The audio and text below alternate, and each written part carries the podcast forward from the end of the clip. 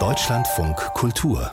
Buchkritik Georg Genswein, das ist ein Name, den dürften Sie kennen, den vergisst man nicht so leicht, deutscher Erzbischof, vor allem aber seit 2005, Privatsekretär von Papst Benedikt, auch noch nach dessen Rücktritt 2013 bis zu dessen Tod. Und genau dieser Georg Genswein, der veröffentlicht keine vier Monate nach dem Tod oder noch kürzer, denn in Italien ist das Buch früher rausgekommen, von Josef Ratzinger, eine Biografie seines Mentors.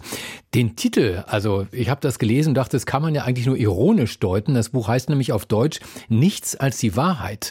Mein Leben mit Benedikt. Hans von Trotha hat es für uns gelesen.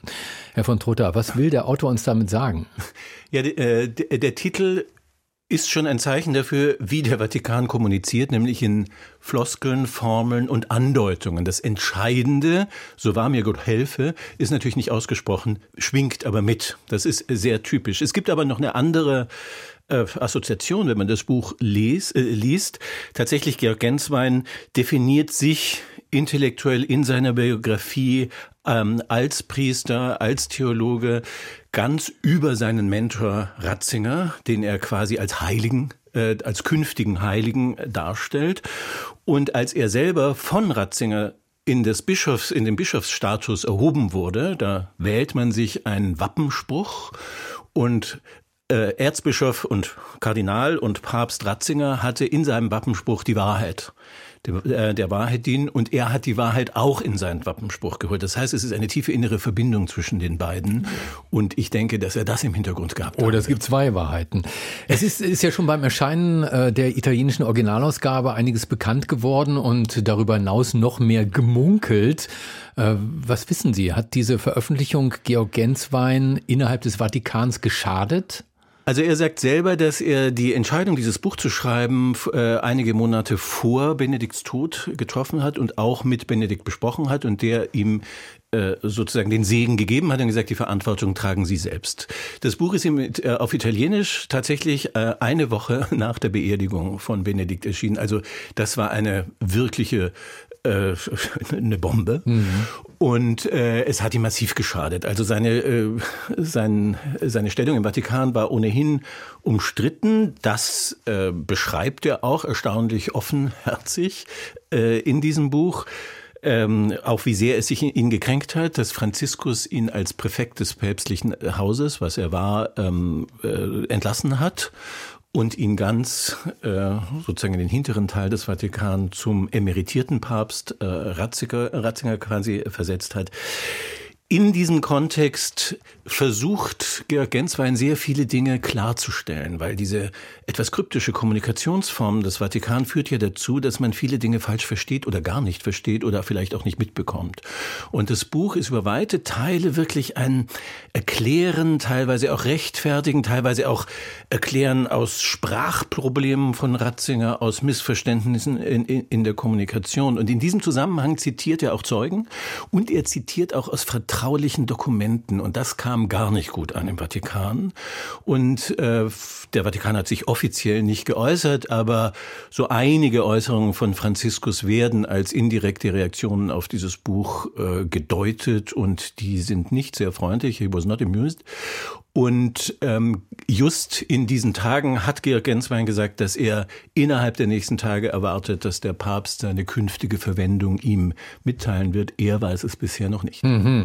Aber ich gebe gerne zu, mich würden natürlich die intimen Details äh, äh, am meisten interessieren, die Genswein dort ausplaudert. Welches Bild zeichnet er denn tatsächlich von Bischof Ratzinger, dem späteren Papst Benedikt? Na, es gibt unter Rezensenten ähm, gibt es ja eine, einen relativ häufig verwendeten Begriff, wenn ein Biograf seinem Gegenstand allzu devot gegenübertritt, äh, bezeichnet man das als hagiografisch, also als heiligenverehrend.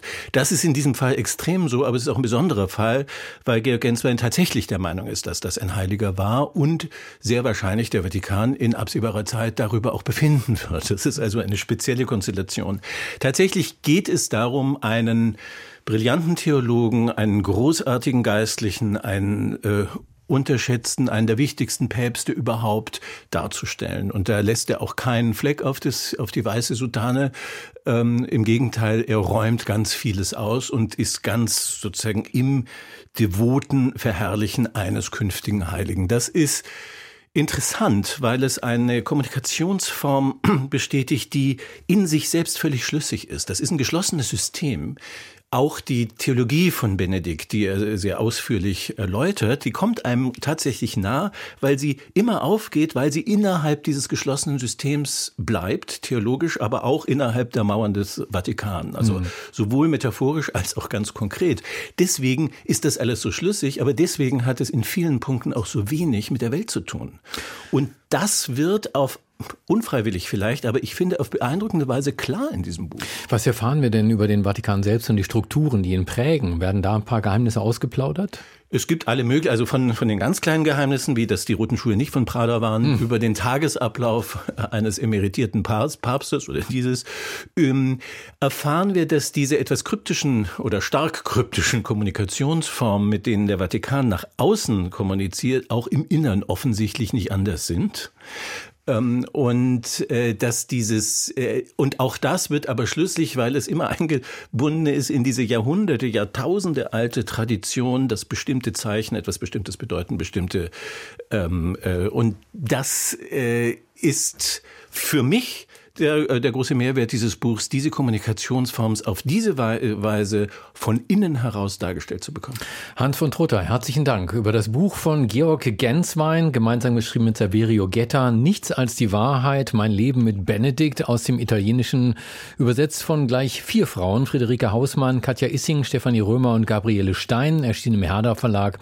320 Seiten kosten sie Buchhandel knapp 28 Euro.